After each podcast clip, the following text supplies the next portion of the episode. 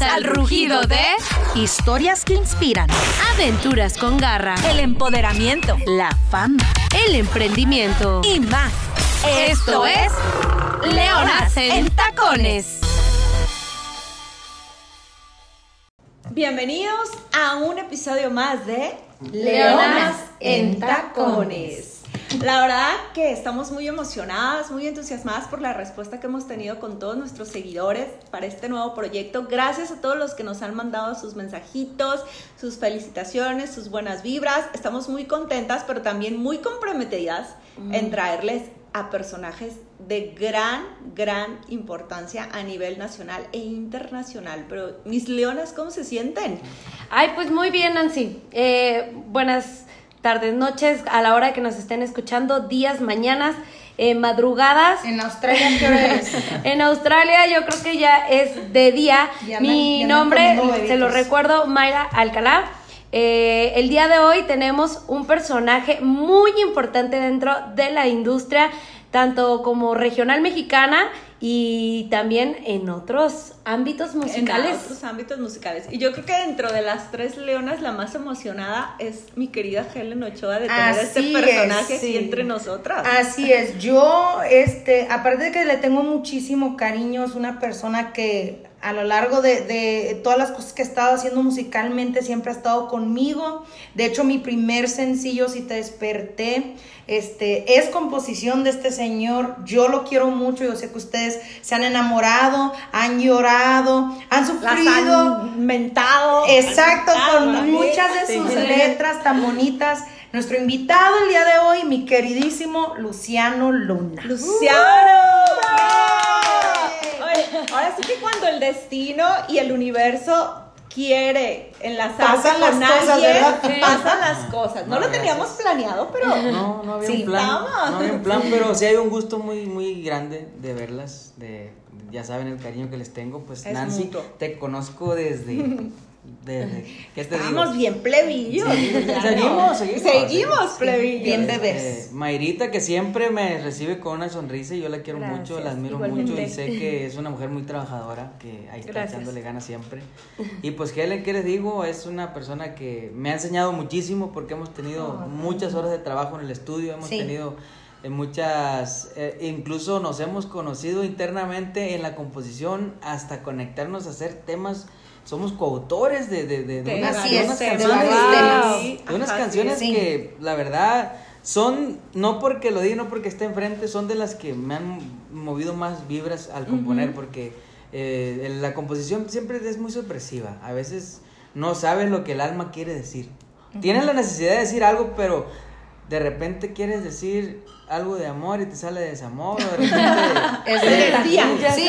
No, es que es neta, de verdad. Entonces, Y de repente- siempre, nunca fue planeado el componer con ella, sí fue planeado trabajar con ella porque me tocó que me la presentaran en una cena, en un sushi, me acuerdo. Sí. Después de, creo que después de una bohemia. Una bohemia de Cisac. De Cisac. Sí. ¿Qué tal? Entonces- Como en el 2011, creo. Por ahí, como el 2011. Era pues, cuando- tienen varios sí. años conociendo. Sí. Entonces, eh, desde entonces hubo como, como la buena química. Yo siempre creo en, en- en que la gente, tanto la gente que produce, como en mi caso, como la gente que compone, siempre sueña.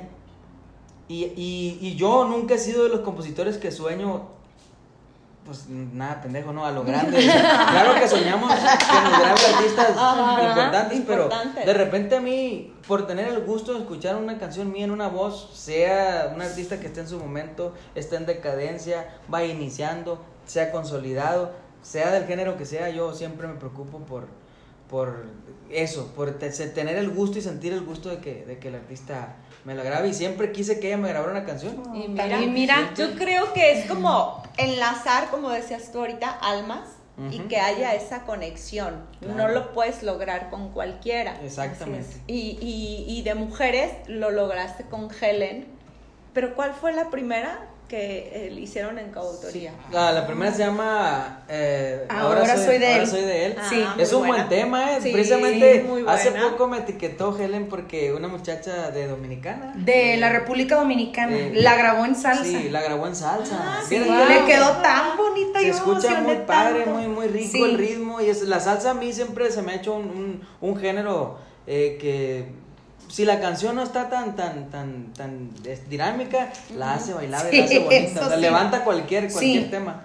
Y, hay grandes intérpretes. O sea, con todo respeto para eh, música latinoamericana que he escuchado, este, eh, de los mejores intérpretes de sentir las canciones, Marc Anthony. Marc Anthony, la ay, salsa. sí. Ay, sí. La, la verdad, como que es una regla que tiene, para cantar salsa se tiene que Sí. meter huevo, corazón y Mucho, todo, mucho pero, o huevo. sea. Sí, Ah, definitivamente.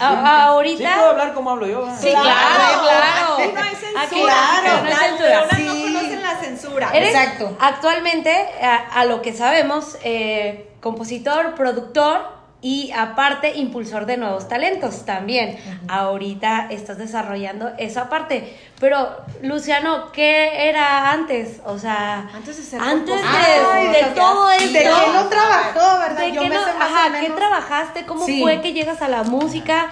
Eh, obviamente eres de Sinaloa, si no me equivoco. Sinaloa. Guamuchil, Sinaloa, si no me equivoco. Este, obviamente en Sinaloa se da la música. Sí. De, ahora, ahora sí que hasta en las piedras, ¿no? Siempre decimos, levantas una piedra en Sinaloa y salen 10 músicos y buenos. buenos. Ajá, se da la música. ser? Pero ¿cómo, ¿cómo llegas? ¿Cómo dices, me quiero dedicar a esto? Fíjate que yo eh, tuve una vida que inició muy temprano, laboralmente muy temprano. Yo tengo una historia muy triste. Mi papá eh, lo metieron a la cárcel cuando yo tenía 7 años. Hacía 12 días que había cumplido 7 años cuando le llegaron a mi mamá con la noticia que él estaba en la cárcel y pues yo, yo estaba con mi mamá, yo fui la que la vi llorar y pues a mí me abrazó. Y de, a partir de ahí pues cambia la vida totalmente. Podemos decir que para mal, pero en realidad, viéndolo ahorita desde lejos, fue para bien, porque yo maduré muy rápido. No maduré tanto porque me correteara un perro andando en la calle, no tenía que me defendiera porque me montoneaban de repente que me robaban los periódicos. Porque El primer trabajo que tuve yo fue vender periódicos. Periódicos. Yo tenía que trabajar porque o trabajábamos, mi mamá, son dos hermanas, una más grande y una más pequeña. Tú eres el del medio. Yo soy el del medio del sándwich, pero mi hermana, la más chiquita, pues tenía cuatro años. Entonces, no, sí, cuatro, yo tenía siete y la grande tenía nueve, o sea, éramos niños muy chiquitos que no... Pues yo era el hombre de la casa a los, a los siete años. los siete o sea, años, trabajábamos mi mamá y yo, o, o comíamos, o, o sea, si no trabajaba uno de los dos, no, No nos alcanzaba. Entonces, mi mamá siempre trabajó en, en dos cosas. En la mañana eh, le ayudaba a una señora con un, con un, con su esposo que estaba inválido y como que tenía que, que Como depender enfermera. del señor. como- no, la, la señora tenía que, que atender mucho a su marido, entonces Ah, y mi mamá le, le hacía la casa. Ah. Entonces iba en la mañana, le hacía la casa, venía, me daba comida y yo me iba a la primaria y iba en la tarde en la primaria. Entonces, porque en la mañana yo me despertaba a las 5 de la mañana, cuatro y media a vender periódico. Madrugando Entonces, sí. desde muy chiquito. Sí. Después empecé a vender periódico y dije, bueno, si vendo periódico mientras cobro los periódicos, porque primero vas y los entregas. Ujú. Primero tocas la puerta o, o si no está despierta la gente, doblas el periódico. Había una manera de doblar los periódicos para que no se deshilacharan.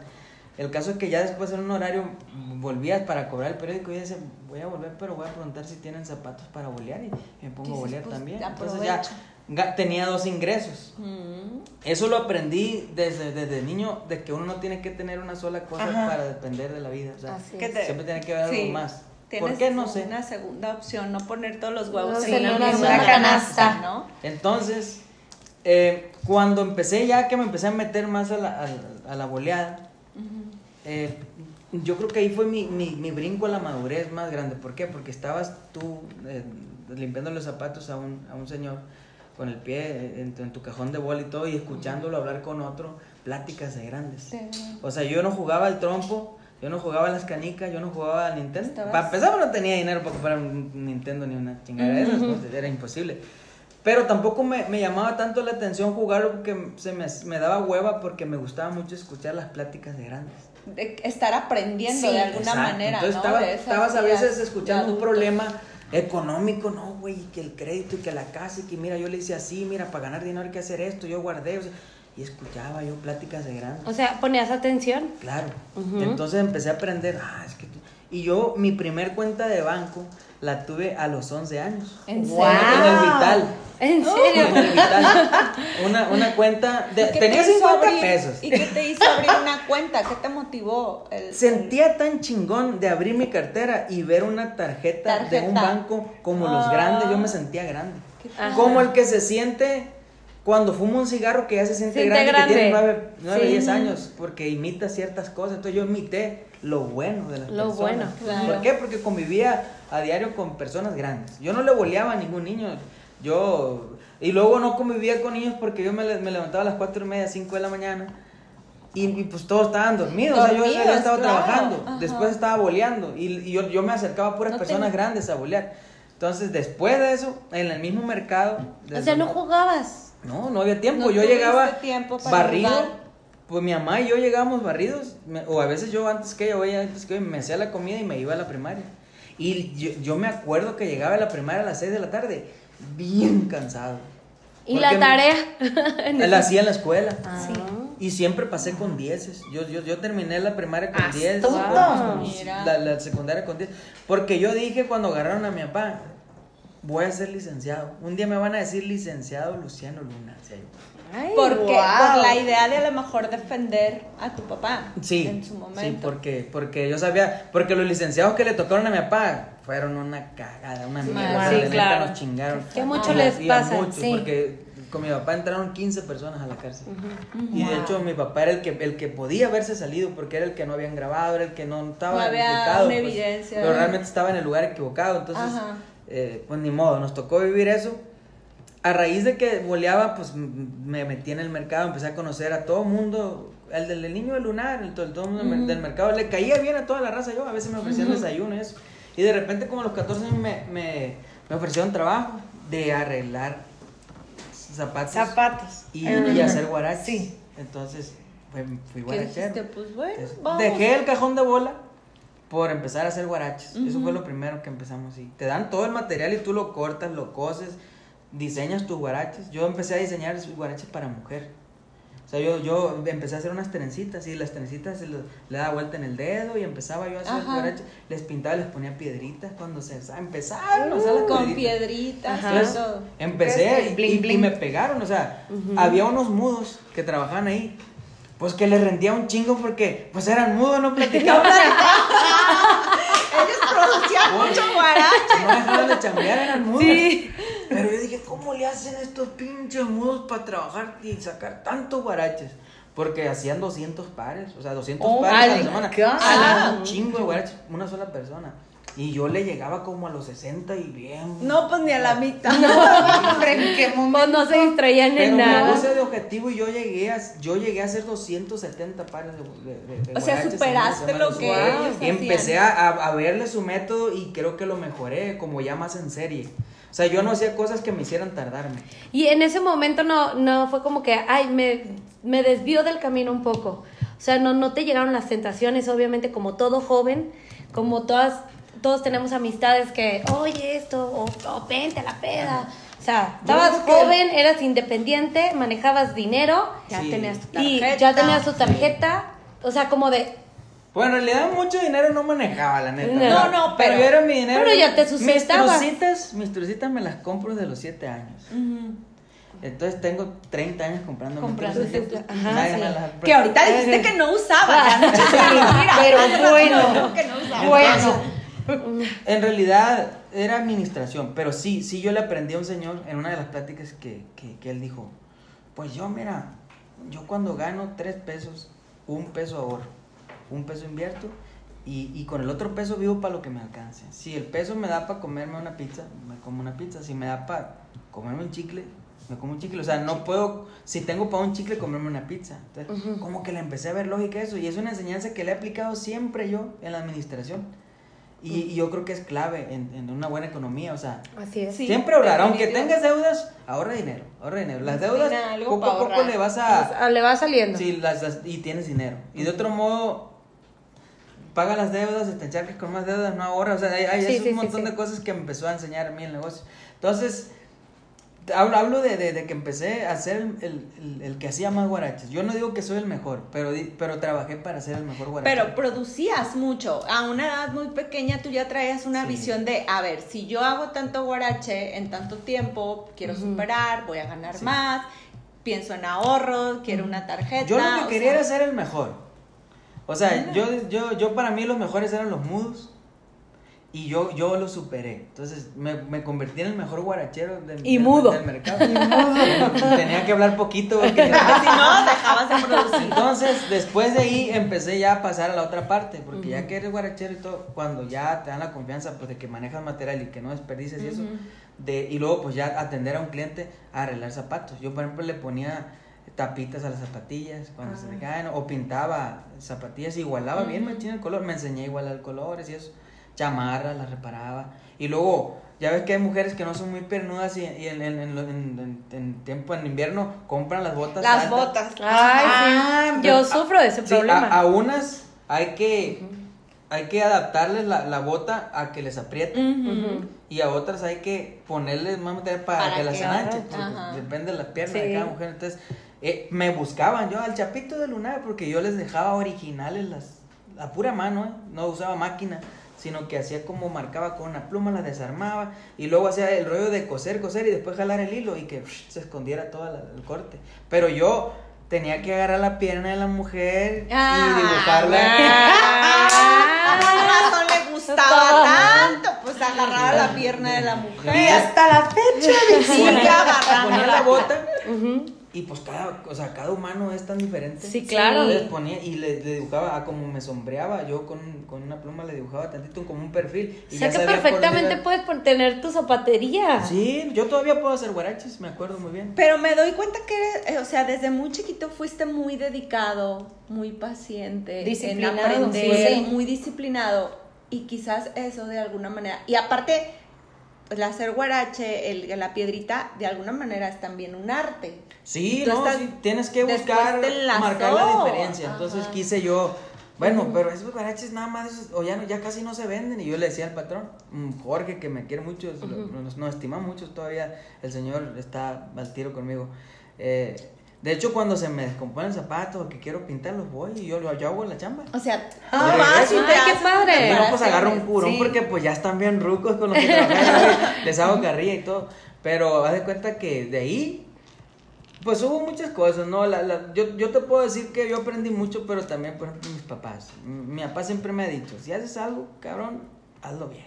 Si no, no lo hagas. Si te metes en un negocio, métete bien. Si no, no andes a medias, pues, Así porque es. Tenemos que ser hombres de palabra. Si tú dices negro, es negro. Si tú dices te voy a pagar tanto, no andes regateando. Tú, si ya diste tu palabra, tu palabra que valga todo. Entonces siempre me quedó. Y mi mamá que siempre que me quise, pues diga- digamos, desviar o que algo me quiso gustar, mi mamá siempre estuvo ahí. Entonces yo creo que tengo unos padres que me, que me, que me enseñaron cómo. Y yo siempre tuve la visión de, tengo, donde esté, quiero ser el mejor. El mejor. A lo mejor no llego, no llego a ser ese número uno, pero me quedo en el 3 y no está tan mal. Pero si no trabajo para ser el número uno, a lo mejor pues no llego ni al 10. ¿me entiendes? Ujú. Por lo menos dar lo mejor de ti, Claro. que no Sí, te quedes claro. como a medias con cosas. ¿Y cuándo es cuando descubres Ahí, ahí. la composición? O sea, que tenías La talento. música. La Sí. composición todavía no la, no la descubrí. Ajá, Ahí tenía, ok. yo entré a trabajar a los 14 años en, el, en el mercado. De, yo me, me, ¿Cuánto me- duraste ahí?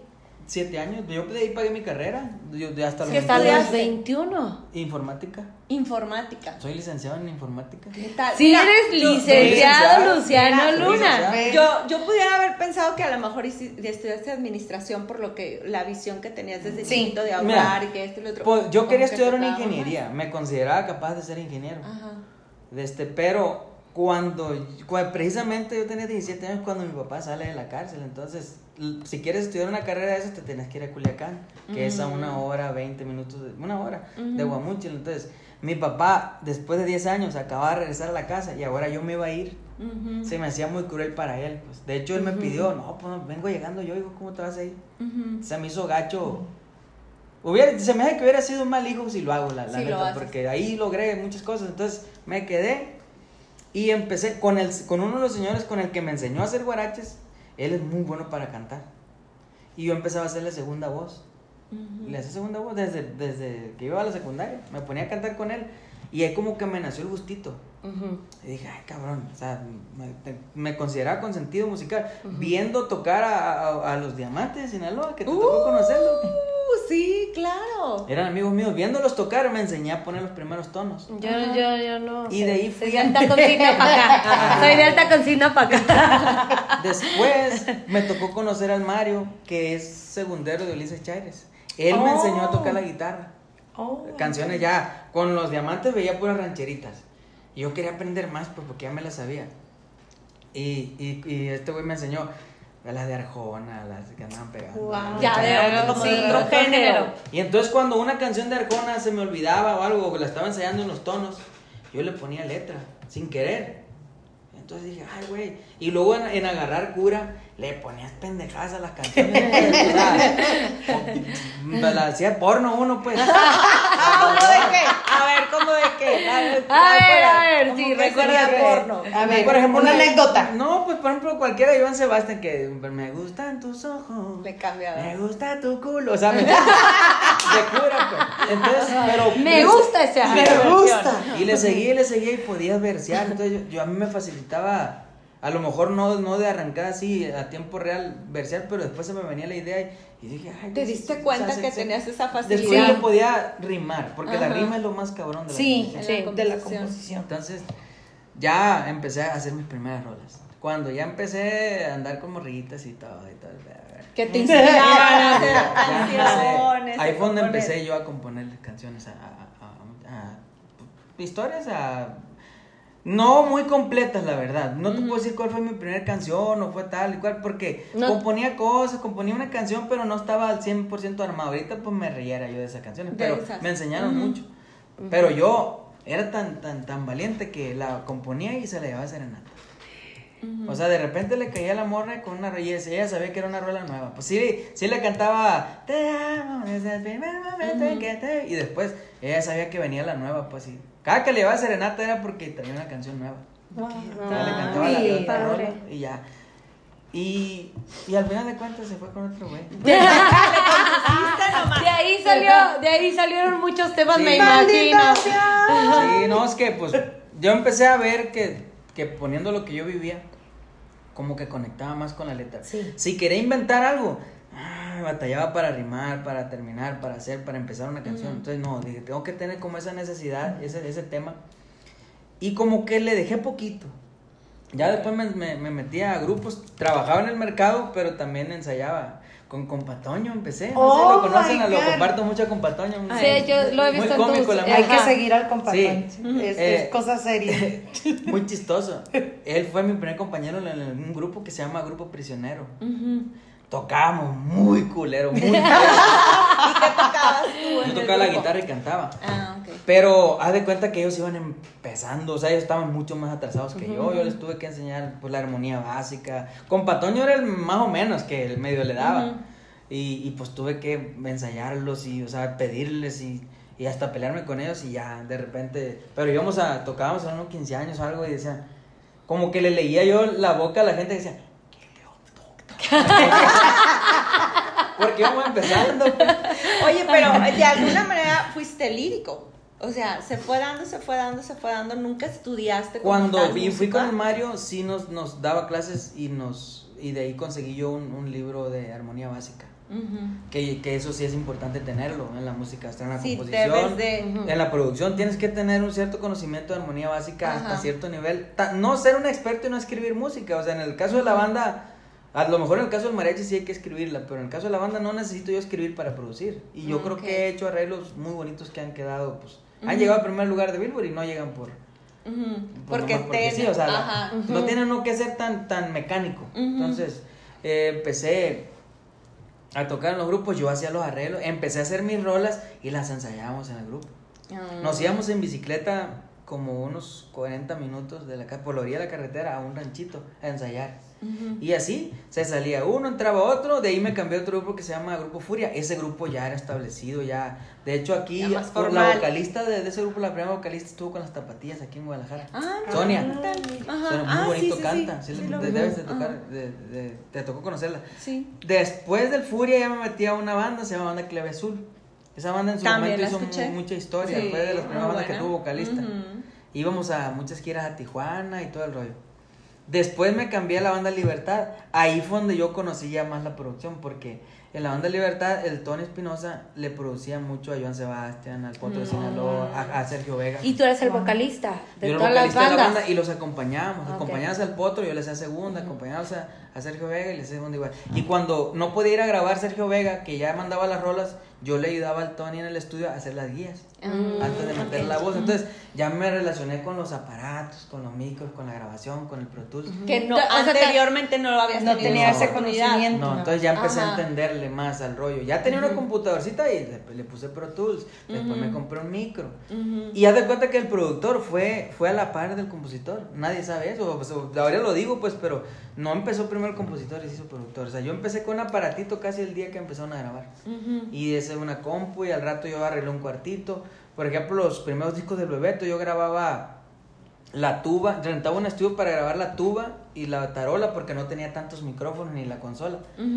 Pero todos los que son pitos, que se graban músico por músico, yo los grababa en mi casa. Tú los hacías Sí. en tu casa. Wow. O sea, todavía no Sí. tenías el estudio. O sea, ¿tocas nada. todo tipo de instrumento?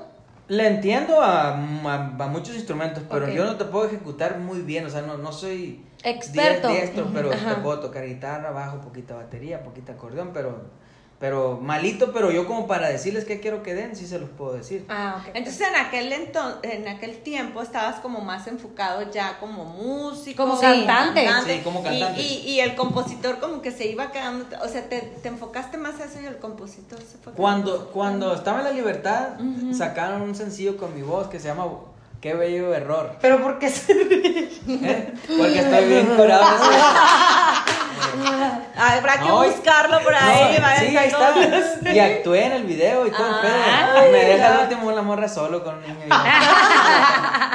Y, y después, ah, bueno, en esa etapa, eh, yo tenía cinco o seis canciones grabadas en un disco que me puse a grabarlas, pero como acústicas. Yo tocaba en los grupos eso, pero las grabé con requintito, así como con unos bongos, las baladas. Y las rancheras las grababa con, con guitarra, así como los nietos. Entonces grabé una, la- una canción que se llama Tus Palabras, la grabé tin, tin, tin, tin, tin, requinteadita. Y se la llevé a los alegres la sierra y no me pelaron. Buscaba mucho a los nietos y como que sí, como que no. Este, y, y tampoco. Entonces, Tampoco. Una, una vez me encontré un músico de recodo, le di el disco. Ay, te iba a decir, esa canción es de la banda El Sí. Recodo. Se la di en, en una ley, en la ley de, de, de En la tienda. Y, y bueno, me lo encontré, no, no, no iba a buscarlo y me lo encontré y me conoció. Y pues como los de la banda nos conocíamos mucho, este, se lo di y me dijo, pues pónmela, o sea, pónmela en una cajita, en un- sí, y agarré la caja, pero nada, nada más le puse los títulos de las canciones, no le puse, le puse, no, no le puse ni mi, ni mi contacto, ni, ni contacto que era no yo, le puse el nombre de la canción. Dije, pues él le va a decir que son mías, pero Ajá. sin saber que llegaron Ni un chingo de discos. Sí. No Le di el disco, ni entonces idea. buscaban Espinosa Paz. Cuando ya la canción la seleccionó Poncho Lizarra y la grabaron. ¿De quién es esta rola, güey? Nos llegó, pero no sabemos. Y como le llegan tantas canciones, pues. Claro. Y, y decía Fausto, que era trompetero en el como que esa, no sé, como que me suena que nos las dieron allá porque otros compositores también les dan. Pues si es de alguien de allá, debe ser de Espinosa Paz, porque la canción está muy buena. Todos pensaban. Y le hablaron a no, Espinosa Paz, creo, no, eso me contaron a mí. Ujú. Él dijo, no, pues no, no es mía. No es mía. ¿Y de quién Y es? fue ¿Y de corte. quién es? Sí. Fue corto. No, y de los Pero, más. ¿cuánto Entonces, tiempo wow. había pasado de cuando tú les diste ese disco? Yo se los di ese disco como en abril. Y en junio la canción ya estaba grabada. Ah, no fue tanto tiempo. No, dos meses. Wow, y qué entonces, suerte. Sí, Sí. Y empezó el rollo de buscarme, o de buscar al compositor. Hasta que se acordó el Fausto, oye, ¿no será de Luciano? Del, del morro que canta en la libertad. Pues, ¿cómo se llama la canción? O sea, que pues, se llama Tus Palabras, es lo que decía en el disco, pero no venía ni un, ni un dato. Y ya le enseñaron el disco. Ah, Simón, este güey. Y ya le dio mi número. Y me hablaron de un, un día. Cuando ha habido buenas noticias y cuando, cuando ha habido no tan buenas noticias, yo estoy con mi mamá. Siempre. Eh, yo estaba mi mamá y yo solo, estábamos desayunando y me llama, te llamamos de la oficina la banda del recodo y que, ay, pues cállate. Ah, pues, te, grabó la canción y, y quedó muy bonita, nos gustó mucho, Luciano. Este, queremos ver si la puede filmar con nosotros en, en la editora. No, sí, ya la tengo registrada, le dije yo, no, no, pero la editora, ¿sí sabes qué? Yo no sabía ni qué. No No, ni idea de que era una editora. Y fue, que- o sea, y esa fue tu primera canción. Esa fue mi Sí, primera el grabación primer. profesional. Y fue el sencillo de Sí. uno del disco. Uno de los Esa más canción, destacados. después de 13 años, todavía la tocan en los shows. Sí, Sí, pues de hecho toda la gente la corea y Sí. toda, todavía la Ah. gente la, sí. Sí. Oye, pero entonces se graba esa canción, pero tú, este, va con, la, ¿con qué editora? Me habla Dali Lizárraga y me, me arranco al otro día para Mazatlán en Chile. Llego a Mazatlán a la oficina y sí, firmo el contrato. Ya me explicó de qué dónde se ¿Cómo trataba, era? que tenía que sacar un número de ITIN yo para Estados Unidos para que me pagaran las regalías. Ya me, me explicó. Pero pues ya me empecé a mover yo. O sea, yo dije, pues, de aquí soy, voy a seguir Sí, moviendo. ajá. Y conocí, porque cuando Sergio Vega le grababa mucho Espinosa Paz y el productor era el Tony, llegaba Alex Garza de ARPA, el hermano de Pepe Garza, con Espinosa a la oficina y a veces de ahí se iban a, a trabajar al estudio o algo. Entonces yo veía a Alex y fue cuando lo conocí. Entonces le empecé a decir, ok. eh, güey, tengo rolas. Y le empecé a dar discos. Y no me acomodaron ninguna rola en ese, en ese primer lapso, pero cuando yo empecé a moverme, que me grabaron los nietos. O sea, ese año, eh, las cinco ¿Cuántos canciones de ese disco Ajá. se grabaron. Órale. De ese primer disco que le habías dado en Recodo, que Recodo se quedó con una. Con tus palabras. Luego Nieto se quedó Se con Indispensable Ajá. y la banda Jerez me grabó dos, eh, Mi Enemiga y um, no me acuerdo cómo se llama la otra, La Chapa de la Puerta se llama, y, y me grabaron Los Serreños, No le digas. Entonces se grabaron todas esas. Oye, entraste con todo. Ah, sí. ajá. O sea, y, y fueron sencillos. puerta o sea, ¿y qué año fue? Todo lo que te estoy hablando fueron Ajá, sencillos. fueron corte. Ok. ¿Qué año fue? El 2007. 2007. Siete. Y entonces empieza a sonar Luciano, Luciano, y Ujú. Luciano, y Sí, Luciano. pues ya veía o sea, yo mi nombre en videorola. Y luego Es se, mía, se han es dado emociones bien bonitas porque en esa época también. Inga, tu madre se va a llamar indispensable el disco de los nietos. Y para mí era un, Aparte. mi primer sencillo y todo el pedo. Y, y yo veía el disco, pues le, le hice un cuadro y el disco, Ajá. imagínate, pues era mi canción la que le daba Claro. título al disco. La verdad que fue mágico, Luciano. Muy chingón, la verdad. Sí. Fue mágico porque pocos logran ese éxito en tan poco tiempo. Muy y que poco agrupaciones tiempo. tan grandes, Y- tan importantes. Y Pero que venía- escuchen tus canciones. Sí. La verdad, sí, o sea, llega un montón de gente, tú lo Fue sabes. mucha que suerte. Fue mucha suerte. eh, y, y bueno, a lo mejor que se lo diste a la persona indicada, ¿no? Claro. Te pusieron, a, te pusieron a la persona indicada, pero sí llega mucha gente y, oye, mis canciones, oye esto. Y la verdad, tú volteas y lo haces a un lado, o sea, a lo mejor no lo das. Porque hasta a veces hasta nosotras Sí, que nos no tenemos pasa. nada que ver en la música llega de, oye, quiero conocer a alguien. Ah, No, pues no tenemos. Pero, o sea, ¿y no a quién le atribuyes a lo mejor que se haya dado tan rápido? Pues ¿Qué es lo que te digo, que yo creo que las sido? canciones las, vi- las vivo. Entonces eran canciones que yo como que seleccioné bien, pues no era... Tenía más canciones, tenía como Tenías unas más, ocho, como unas ocho o diez y grabé cinco porque dije, estas son las mejorcitas. Entonces, como que siento que me enseñó a olfatear por dónde estaba. ¿Cuál es era el mejor, éxito? pues. No, esta creo que le falta, esta creo que... Ajá. Y las mejoraba. También bien. nunca le he pensado para quitarle brazos y pies a una canción y volverla a armar. Entonces, después armé otras pocas, pero ahí fue el reto, porque yo no tenía canciones. Y ti- ya me hablaba Germán Montero, me hablaban de Rieleros del Norte, ya me buscaban. Porque en la oficina del Recodo les daba mi número, los muchachos del Recodo, que pues muchos, cinco eran de Guamuchil. Siempre Guamuchil tiene cuatro o cinco músicos en el Recodo. Entonces me, me decía, eh, le di tu número a fulano. Que le ching- Y si pues empezaron a hablarme y no tenía canciones. Y, Ahí fue el y reto. ahora, ajá, y ahora Sí. qué compongo, pero que ya me Y están pidiendo. Obviamente dices, son de experiencias, pero a lo mejor ahí dices, pues no tenía una experiencia como para componer. No, tenía un ching. No, para ese entonces me, me, me rompían el corazón cada rato. No, la neta sí estaba. Fue la etapa de los veintitantos, pues, o sea, no, pues no te enamoras bien fácil. Tenías para repartir sí. con mucha inspiración. Sí, Oye, no. y esas canciones, bueno, mm, porque muchas de las veces, este, lo que decías ahorita, yo no sabía que tenía que firmar con una editora o que me convenía más tener yo mi propia editora. Para ese entonces, tú ya tenías tu propia No, editora. No, no, la editora la tengo hace cinco años. O sea que la industria se basa mucho en que cada artista tiene su editora, por Ajá. conveniencias de inversión, de, de siempre un artista tiene que pues tener mucho mucho regreso también de lo que invierte, pues, porque pues tiene que comprar vestuario, tiene que tener Sí. autobús, tiene que tener. PR, tiene que tener un montón de gente a su alrededor. Entonces, pues una parte en la que puede regresar un poquito del negocio es en la editora. Entonces, cada agrupación tiene su editora. Pues tenía que firmar lo de Con Arreadora con. Arreadora, lo de Julián con Julián, lo de Recodo con Recodo. Y pues yo no, ya no tenía chance de. Ujú. ¿Y Pero en las- qué la- momento, perdón, empiezas a componer con, otros compositores. ¿Cómo, do- ¿Cómo se llega a eso de... co- ¿Quién fue la primera persona con la que hiciste co-composición? Como tocaba poquito de la guitarra, una vez se le salió el guitarrero a- al tacuache.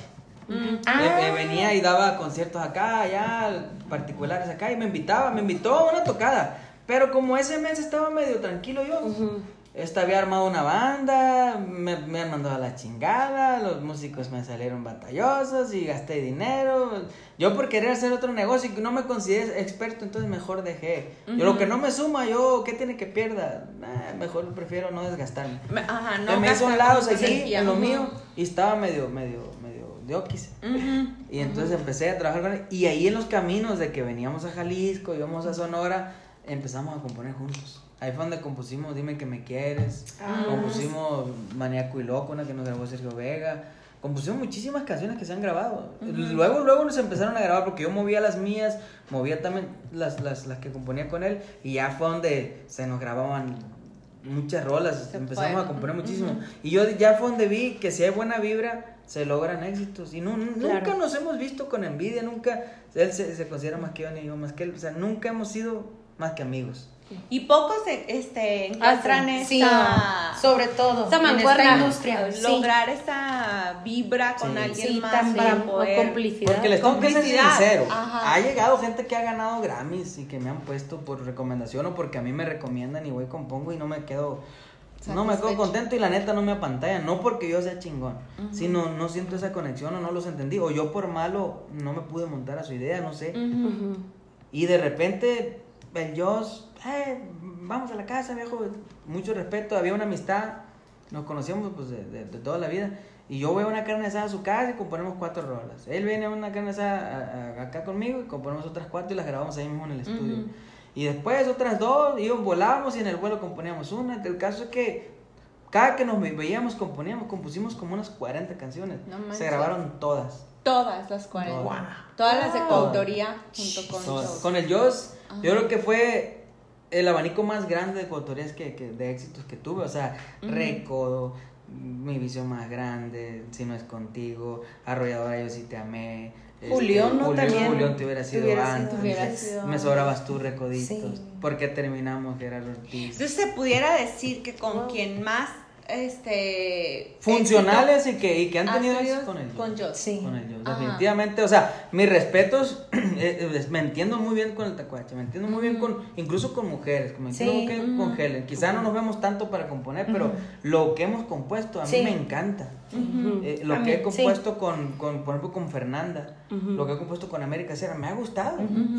Los ritmos de trabajo y la vida no, no, nos, no nos tiene tan pegados como, pues el yo era del rancho, yo también, Sí. el tacuache también es de ahí. Y un tiempo anduvo muy pegado a mí, mi compadre Omar Tarazón. Sí, en el camino también. también. componíamos, compusimos Voy a pistearme el dolor de régulo, es soltero disponible, nos grabó este como no queriendo Fidel Rueda, este, no, pues también nos grabaron muchísimo, entonces pues me ha ido bien en coautoría y a mí nunca me dejan de grabar, o sea, siempre que la mejor de todas adivina, entonces que somos, esas son mías, o sea, yo siempre como que he también marcado mi estilo, pero no me he ido mal coautoreando, entonces Sí, me claro. abro, o sea, claro que hay que trabajar en equipo. ¿Y usted cree que es más importante tener buena química con quien haga coautoría que tener por decir, ay, estoy componiendo con una persona que tiene mucho conocimiento en la música o por decir que tiene muchos Grammys y así? Si me lo demuestra, sí. Yo cuando compuse con Erika Ender, la compositora de Despacito, con ella compuse al revés, que nos grabó Calibre Ah, 50. sí, muy, muy O bonita sea, yo fue un Sí. diplomado para mí, fue una persona experimentada en letra, en armonía, en maneras de trabajar, que, que realmente me enseñó mucho, no tanto de que ella me haya dicho como sino, me enseñó de que iba bien yo, porque yo usaba las mismas reglas que ella. No, aquí se nos no quitó la frase, aquí no rimamos, aquí hay que terminar con una palabra que nos enchine la piel a los dos, son las mismas reglas que uso yo. Si no me enchina la piel a mí, siento que no le va a conectar a la gente. Entonces, porque yo digo, ay, ya ve, lo, lo puedo decir. Claro, adelante. Cada que sale una canción buena, porque me emociona. Te emociona además, te hace ¿Cuál es tu canción favorita de todas las que has compuesto? Entonces, ¿qué somos? Es como Ah, que tiene mi ¿qué esencia. somos? Ajá. Y ahorita le empata Ya casi una canción que se llama por Nos, Nos volvimos a buscar. Creo Ay, la de La de la, la séptima. séptima. Creo Ajá. que en esas dos canciones soy yo y nadie, nadie las pudo haber compuesto más que yo. Porque de repente podemos componer una historia de desamor, me dejaste, te fuiste, vete a la chingada, vas a llorar por mí, lo que tú quieras, pero entonces, ¿qué somos? Hasta que se me ocurrió a mí, ya después salió, pues salieron otras canciones parecidas, ¿no? De- Parecidas en la temática a lo mejor. Sí. No decía qué somos, sino qué fuimos, cosas así. Esa Pero- eso, pero eso está chingón, porque, Porque das un la camino pauta, para que alguien- exacto, Sí, para para que y eso Sí. muestra que pues bueno, estoy haciendo las cosas Y te digo, el año que entra va a haber, me buscaste otra vez y va- van a utilizar el verbo y se volvieron a buscar. Chingos, madre, no es cierto. O sea, pero es bueno que marques el terreno. pues, Sí, cuando yo, sí, cuando compusimos. Inténtalo, nos trajimos. O sea, yo siento que fuimos la, la punta de la flecha de un chingo de rolas de tribal que sí. no le llevaban sentido a cómo componerlas. Y, y compusimos Inténtalo y yo creo que le, Y creo que es la más destacada de Tribal Monterrey, Sí. la Sí. que grabó con Bebeto. Fue la más, en el tribal yo creo que fue la más global. Yo ahí sí me sorprendí mucho porque, pues, primer lugar en Ucrania, en, en Rusia, donde no hablan español, en Brasil, o sea, en Italia. Ay, cabrón, una canción mía en primer lugar en Italia. O sea, cada Y canción con ha un género que Que en realidad sí, no sí, era lo sí. tuyo, No, ¿no? no, y No, ni pero- siquiera se sabía qué era en ese tiempo, era Así como es. una línea sola. Pero Y que, fue pasajero, pon el género. Yo he sido Sí. bien entrón, la neta, cuando. No le has cuando- temido a no, nada, cuando me, dieron la oportunidad de productor, que hay que decirlo, fue Pepe Serrano el primero que me dijo: Tú De produce al Latin Bebeto, güey. Si tú lo descubriste, tú prodúcelo. Y yo empecé a hacer sus producciones. Yo creé el concepto, yo le metí la guitarrita, era mi necesidad. Yo le arreglé esa canción para él. Y, y fue importante, o sea, empezar así, pero me estaba arriesgando porque yo no escribía música, pero o sea, yo le sabía, ahí quiero que entre un trombón, ahí quiero que la tuba pedorrea así o diga esto, y quiero que la canción acabe así. Pues Me eres a lírico a lo mejor. entonces, sí. O sea que el disco del Bebeto se lo produciste tú, el del mariachi. No. No, el No, primero. el pri- primero. El, primer Primer disco de banda. Sí. El segundo disco de banda y el tercer disco de banda. Ah, ok. Eh, unas cosas me grabó el mariachi como besos nuevos y ya de ahí ya pues eh, hay otra gente produciéndole que le ha ido muy bien, o sea, es empezar una, una carrera de alguien que la solidifica y con una idea que al final de cuentas aportaste un granito de arena te, te hace Eso te da Sí, mucha claro, satisfacción, da- aparte, claro. porque al final, como dices, te dio la oportunidad, Pepe, de desplayarte, o sea, Sí, de sí. A ser mi gusto. tú, De ser tú.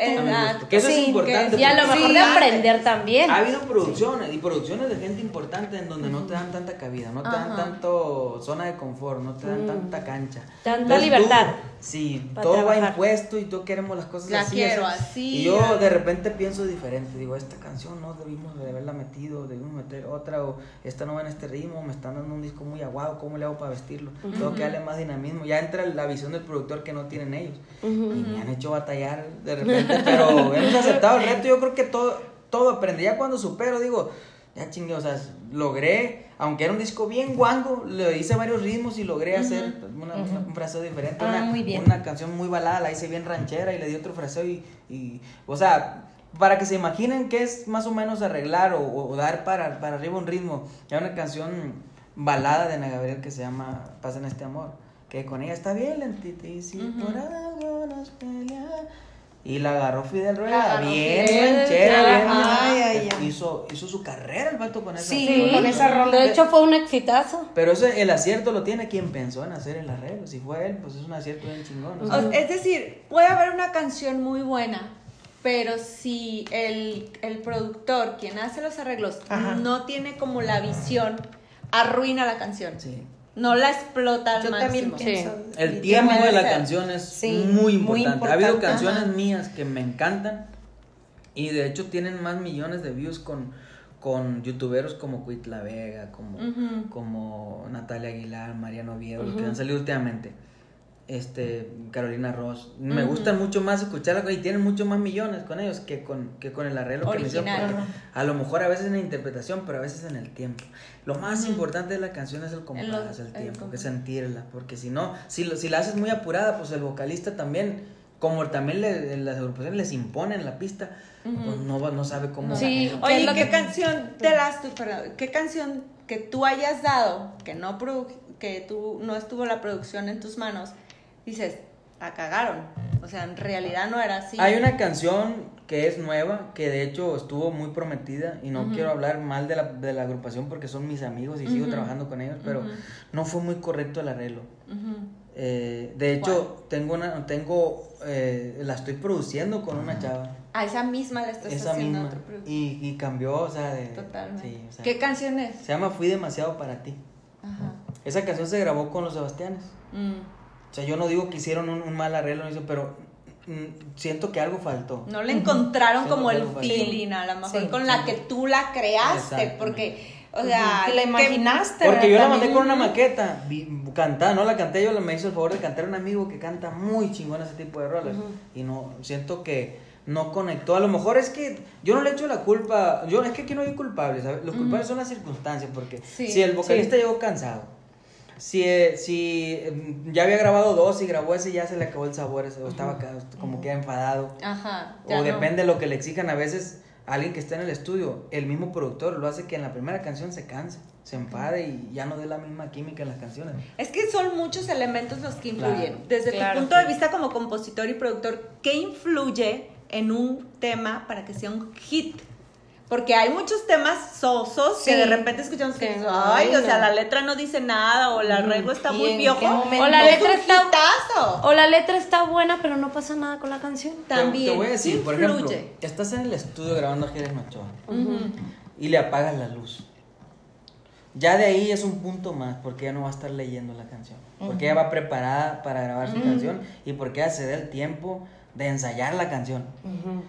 En la mayoría, sin quemar, sin raspar muebles, en la No lo mayoría no lo hacen y llegan leyéndole de un celular. O sea, es básico que Sí. días antes tú sientas la canción, sí, que claro, te te conectas involucre. Que le des la entonación. ¿Cómo puede ser Ojo, posible ¿eh? que no te sepas la letra? Y en muchos de los casos, chicas, esa canción nada más se va a grabar. Y no se la saben los burras. Y valió madre.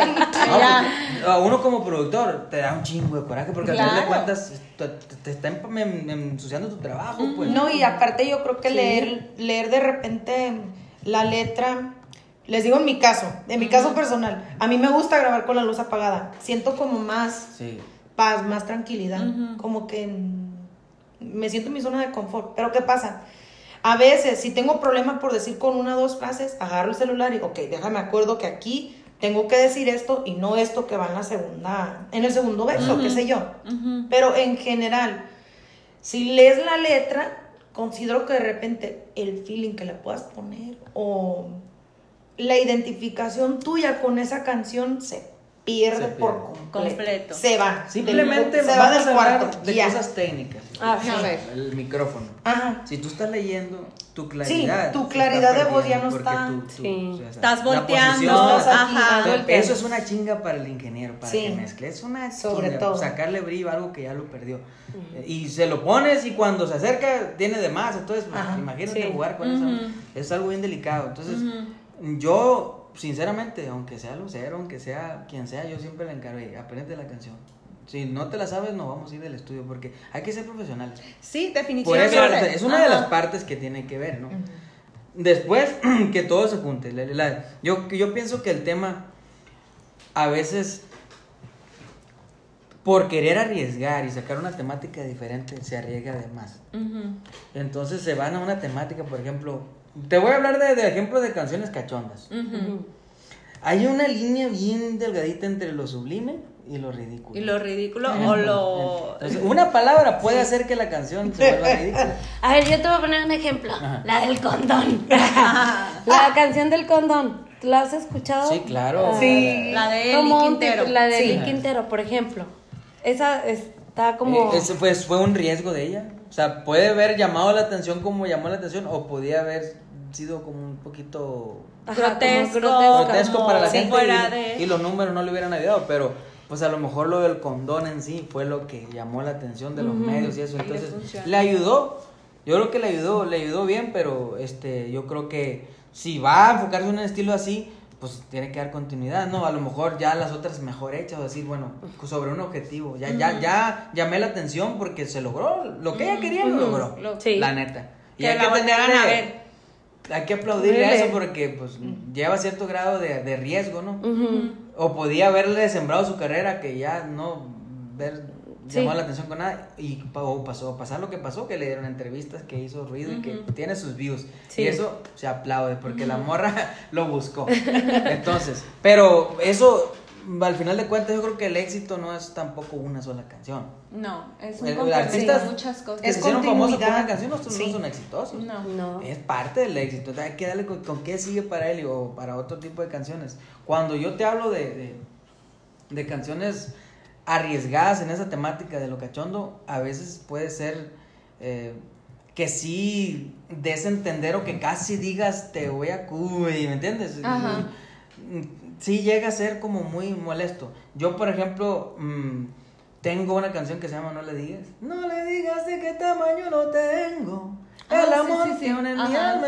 O sea, me gusta aclarar luego, luego y no dejar con la duda para que no se sienta corriente la canción. Sí. Entonces, Sí puede hacer cositas unos picaronas de repente, pero no que no lleguen a ser tan grotescas, tan- caer en lo corriente. Oye, ahorita de, to- de que comentábamos de alguna manera todo un ritual que las cantantes, Sí. los cantantes hacen Sí. a la hora de grabar. ¿Qué es lo más exótico que alguno de los cantantes que te ha tocado producir ha hecho en un estudio? Desnudarse. ¿En serio? Ay, no. ¿Que uno se encueró? ¿El Daza? El Daza. ¡Ay, Daza! Pinche Pelibet, Ese Daza ¿cómo es ven? ¿En serio? güey, Sí. ¿Pero por qué? ¿Hacía, hacía, ¿Pero hacía por mucho qué? calor o qué? ¿Por qué se encueró Ese para güey grabar? tiene su método y tiene su rollo y está bien loco y le salen las cosas y canta muy chingona, canta Sí, bien. canta hermoso. Y es ¿Por un qué vato, no se encuentra en el escenario? es, es un vato que en el estudio aporta mucho, o sea, propone mucho, hace las cosas a su gusto.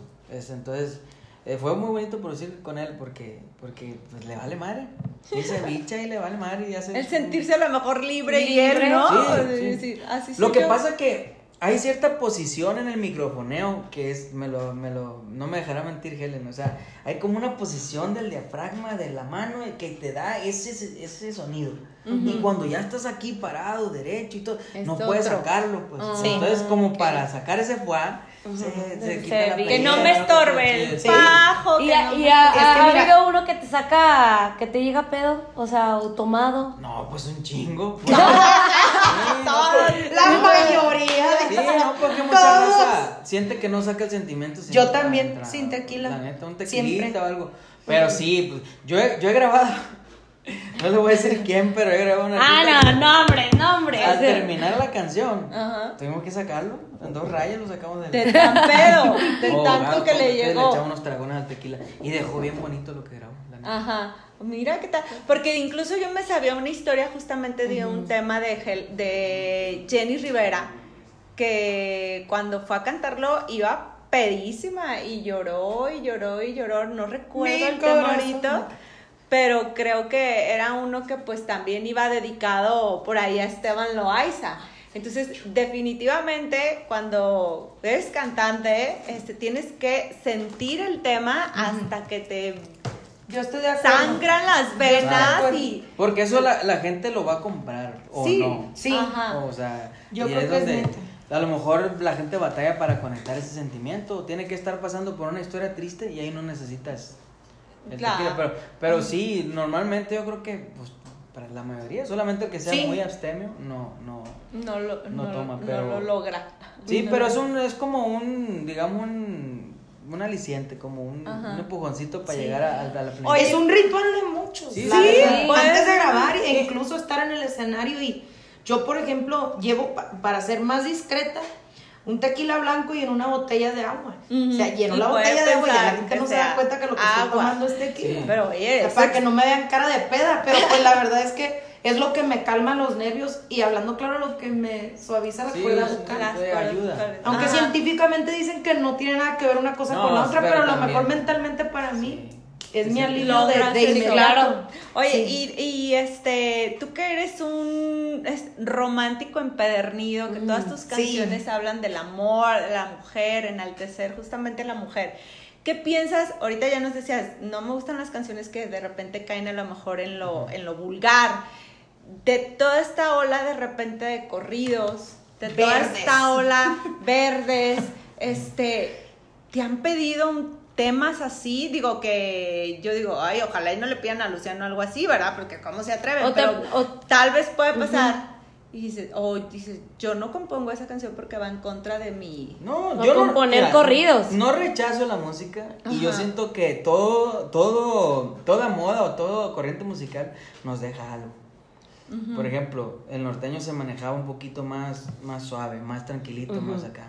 Más tucanes, más tigres del norte, sí, sin tanto tamboreo y todo. A raíz de los corridos este, alterados. y, ya- y algo dejó, porque dejó buenos bateristas, buenos acordeoneros y un estilo co- norteño como más progresivo, ¿no? Esto, esto del, del, del, de los corridos verdes, esto algo va a dejar. Va a dejar cierto modo de cantar, cierto fraseo, o tal vez cierta manera de atacar el acordeón, o, o cambiar ciertamente las temáticas a, a algo más directo, de repente meter tintes de, de- o sea, te estoy cantando, estoy enamorado de ti, y tal vez ande marihuano, pero quiero, y, y menciones esa palabra tal vez en una canción porque eso, eso, eso se quede, porque ya te suena familiar. Yo opino aunque respeto esas corrientes, yo opino que el amor, el desamor, mientras existe el humano, ahí va a estar. Entonces yo Claro. voy, a, voy a ser romántico y voy a componer de desamor y de Siempre. amor siempre. Porque yo ahorita, por ejemplo, de 5 o 8 años para acá, sí me he puesto el objetivo de decir, yo quiero que una canción mía. Y si tú sacas una cuenta, yo creo, y sin presunción te lo digo, no creo que estar equivocado. Si entonces, ¿qué somos? Si dime que me quieres, si la mejor de todas se graba en 50 años, no va a estar vieja. Porque no menciona celular, no menciona Exacto. marihuana, Ajá. no Claro. Instagram. no. Es que es atemporal, ¿no? No estás como Sí. marcando o Sí. hablando directamente de una época. Si hubiera sido antes, se grabó en el 2015 eh, con Julián, en el 2016 con Moderato, en el 2017 con Pipe Bueno y en el 2018 con, con Ricardo Montaner. O sea, Ah, las wow. canciones siguen De haciendo hecho, yo la historia. escuché en el súper con la voz de Ricardo Sí, Montaner. entonces, Me encantó. Una misma Sí, canción se regraba porque Sí. deja su historia. Eso pasa con las canciones de, de los tres grandes, de Buki, de Joan y de, y de Juan Gabriel. Que pasa el Que- tiempo. Que pasa el tiempo y no siguen tienen- estando. Corrientes musicales y las graban. Se vienen las tecnobandas en aquel tiempo y las Y grababan. Se vienen los durangueses y las grababan. Y después los norteños, después la banda. Y se van a volver a grabar si sale alguien con una cubeta cantando y se pone de moda. Van a grabar las de Juan Gabriel y las de Buki. O sea, por eso hay que hacer canciones, según mi punto de vista, que sean Atemporales. atemporales. O sea, que Ah. no marquen. A ti, por ejemplo, ¿no te ha dado esta oleada, como muchos compositores lo han hecho, de querer ser cantantes o cantar sus propias canciones? Digo, tú ya pasaste esa experiencia porque empezaste como Yo canto. cantante. Cantante. Ajá, Como pero no cantante. te ha dado como esa espinita de decir, ahora yo quiero como el reconocimiento de ser cantante. No quiero ser, no quiero el reconocimiento de ser cantante. Quiero, ahorita ya estoy en, mira, me lo propusieron hace 10 años. Tres o cuatro compañías querían que yo fuera exclusivo de ellos y que fuera cantante y que can- cantara mis canciones. No me sonaba mal la idea porque estaba morro, todavía podía dar, no me considero muy feo, no considero que hablo mal para una entrevista, o sea, sí, sí me considero, pues ya tenía Me defiendo, en, público ya hablaba bien. Este, yo dirigía a las quinceañeras ahí, el novio puede ser. De animador De también. animador también, A todo le Y- entra. y A todo le pues. Pero ahorita sí lo quiero hacer. A lo mejor no estar grabando un, disco para, para dar presentaciones. Pero sí grabar un disco para, ya lo pensé bien, o sea, decir, mis nietos digan, este cabrón es mi, es mi abuelo. ¿entiendes? Y no digan, no, mi abuelo compuso fulana y se le grabó fulana, pero eso ya, a lo mejor ya pasó. Entonces yo quiero como dejar una herencia familiar. Es más familiar el rollo.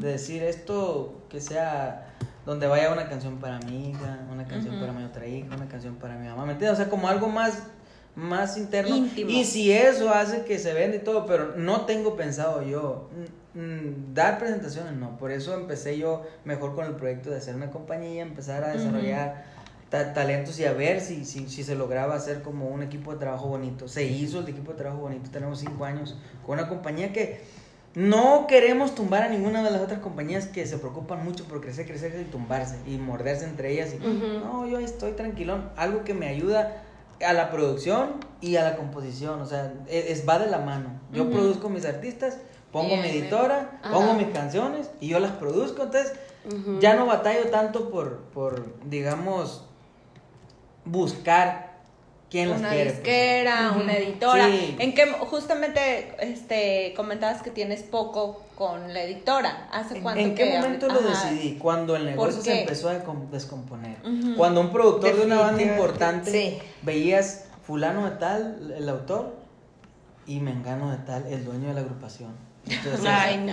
nah, o sea, Como que eso no cuadra. Llegabas con la canción a la oficina y te decían, no, pues es que si no me, si no me pones de autor no te la puedo grabar o no, te, o no va a ser sencillo. y yo, no, pues no. O sea, no, te No te interesa. dar. yo siempre, Ajá. alguien me las compra, güey, siempre, siempre Sí. alguien me las graba, gracias a Dios. Yo tengo historia muy chiquita, pero tengo mi historia. Ajá. Si no te interesa, dámela. Y muchos, pues sí, sí aceptaron el rollo de mi rechazo a eso que no. Muchos lo aceptan. Fue donde nos empezó a afectar. Porque ya empezaron a decir, oh, pero es que todos jalan, ¿por qué no quieres jalar tú? No, señor. Oye, pues si estoy todos. componiendo una canción al 100%, te estoy firmando la editora, ya te cedo un 50, y todavía quieres que de mis 50 te dé otro otro, 25, ajá. no, me voy a quedar un 25 de un 100, no chingues. Sí, no. Sí. Sí. No, o sea, es Cuando una la cosa- parte creativa la pues estoy poniendo y yo. tú no pusiste ni una coma. ¿Por qué te vas a poner eso? No, entonces Sí. le dije yo no. No, no, no, no. Y a los que me propusieron les dije que no. Pues vamos No. haciendo Tal vez propia- empecé a cooperar de cierta manera con ellos. Tal vez yo lo que pudiera hacer es producir. Si, el, si, la, si la canción va a ser sencillo, yo me encargo de la producción. Ujú. Con eso yo sí te puedo ayudar. Porque, pues a lo mejor yo no le voy a gastar tanto porque yo soy el productor. Porque tengo mi estudio y tengo mi gente. A lo mejor nada más pagar mi gente. Entonces ya no es hacer un gasto para otro cabrón. Que de Ponerle todo modo lo deben hacer ellos. Sí. A lo mejor Claro. si ellos lo hacen con un productor ya se, se eleva 10 veces, entonces me sale más barato, yo lo hago y yo se los propongo, si va a ser sencillo. Si no, pues no. pues, Pues no. si pues, quieres que vaya en el disco, puede hacer que si es una canción en la que yo estoy tirando el volado, te la deje, pero Claro. si yo sé, ahorita lo que hago es esto, yo me defiendo mucho en mis canciones, como si fueran... Como debe de ser, ¿no? Porque al final de Decir una canción es que siento que no le quedó bien al vocalista. No la, no la saques en el disco, por favor. Alguien, con alguien la voy a producir yo. Y esa canción es- está buena. va a ser justamente Claro. el éxito que, con la que fue Y creada. como que me tiran de loco. Y al rato la ven pasar por otro lado. Y, y realmente, qué, qué güey fui. Me han dicho, yo he recogido premios en los premios ISA, que es la empresa que me premia, o en los premios de la Sociedad de Autores. Y en las premiaciones me dicen, "Eh, güey, esa me la había mandado a mí. Mira. Qué pendejo soy". Y me lo han dicho con esas palabras. Oye, ¿y ¿a qué atribuyes justamente en que se fue perdiendo eso? Que dices, llegaron manos muy negras, manos... Eh, El negocio en ¿A general se fue? empezó a encarecer para el artista. Este, no tanto porque porque no les fuera bien en los bailes o eso. Los bailes, algunos que siempre ha habido plazas buenas. Ujú. Eh, pero todo lo que implica lanzar un sencillo, grabar un video, la radio empezó a, a poner ciertas trabas en las que tiene que luchar Así mucho. es. por se, se, se convierte en un gasto importante. Entonces, la recuperación Vieron. bien vino con la editora. Que para empezar me dicen que la historia empezó con el 15%, después fue subiendo hasta que lo a la, a la mitad. Y de ahí pues quieren más, porque saben que, que, que, pues, que llegan regalías. Y el que se deja pues lo... No, y, ahorita ya hasta estos, eh, estos últimos años, hasta la misma disquera no solamente pide de los discos, sino también de las presentaciones. Ya todas. Ajá. Ya Porque prácticamente dices- todas. Su negocio grande ya se les fue. Ya se era- acabó. que era la venta de la música. discos. De Sí, hecho, claro. Apple, Apple se va a deshacer de, de iTunes, ¿no? Creo que en agosto o algo así. Sí. Se van a deshacer de iTunes. Era lo que estaba leyendo. Sí, la música ya. Yo siempre Sí. he visto que va- ya no se va a comprar la música, se va a No, rentar. rentar. Sí. Vas a pagar una renta. Entonces, Sí. Ujú. no es lo mismo que te compres una canción en un 1.9 dólares o, o- o- ¿cuántos pesos? 200 pesos. Sí. ¿no? a, a que pagues 200 pesos al mes por escuchar la canción que tú quieras. Sí. Entonces ahí es donde está, se va a poner mucho más difícil. Aunque- Para la industria. Sí, para las regalías, para cualquier... Y desde tu punto de vista, ¿qué se pudieran hacer o implementar para seguirle sacando más provecho a la música?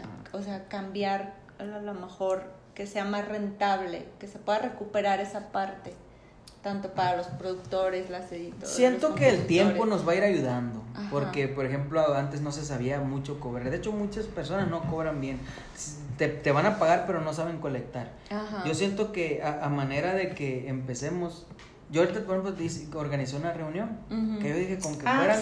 La de compositores, Sí, ¿no? que vayan Cuéntanos- 40 ajá. gente yo estoy contento. Cuéntanos acerca de ese proyecto justamente. Este es el primer año que se Es el hace. primer año que la voy a hacer. Y yo la iba a hacer a ver, para ¿cómo es? 40 o 50 gentes. Porque dije, tengo que decirles y darle el mensaje de que no se prostituyan, que no sean tontos. Sí, exacto. O sea, que hay muchas cosas en la industria que están fallando y hacen lo que quieren con nosotros. ¿Por qué? Hay un artista que tiene, no te voy a decir el nombre tampoco, pero tiene Oh, Ah, no, no, no. 50, casi 50 millones de streaming, que no es una mamada, es, es, es mucho. Ujú, 50 millones de streaming en, en, en Spotify nada más. ujú. 50 millones. Y no me ha pagado un penny. ¿En Su serio? editora. Su editora tiene que colectar eso y tiene que pagarme mi parte. No han hecho ese trámite que No quiero juzgarlo, mal juzgarlo, que debería, porque él, él, ellos- él tiene obligación. En el contrato dice que ellos están obligados a pagar eso. Yo puedo llegar con una demanda y hacer lo que me pague. Y sería justificable. Y sería justificable, ¿no? Pero ah, en realidad, ¿qué pasa? Los artistas crean las editoras y no saben del negocio, no saben cómo colectar. Y contratan a contadores, que un contador sabe hacer la contabilidad, pero no sabe colectar, no tiene las herramientas para colectar. No sabe cobrar dinero. él para Entonces, poderte pagar No a lo ti. puedo juzgar porque a lo mejor ese dinero ni lo ha cobrado él. Chance Pero lo no, ha y no es dices, por eso. como, oye, güey, ponte buzo. Eh, yo, yo directamente, los que son mis amigos, me animo a decirles.